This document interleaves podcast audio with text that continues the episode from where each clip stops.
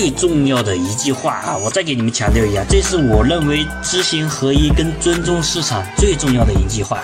当你不知道这个消息是利好还是利空的时候，就算你知道，你也当做不知道。到底是利好还是利空呢？第二天看竞价之后的结果，如果是正反馈，就叫利好；如果是负反馈，就叫利空。哪怕说是。利好见光死，这个就变成利空也是一样的。你要尊重市场，不要觉得这个什么东西都是固定的。利好不一定是利好，利空也不一定是利空。这如果你能尊重市场，你就会把交易做得特别简单。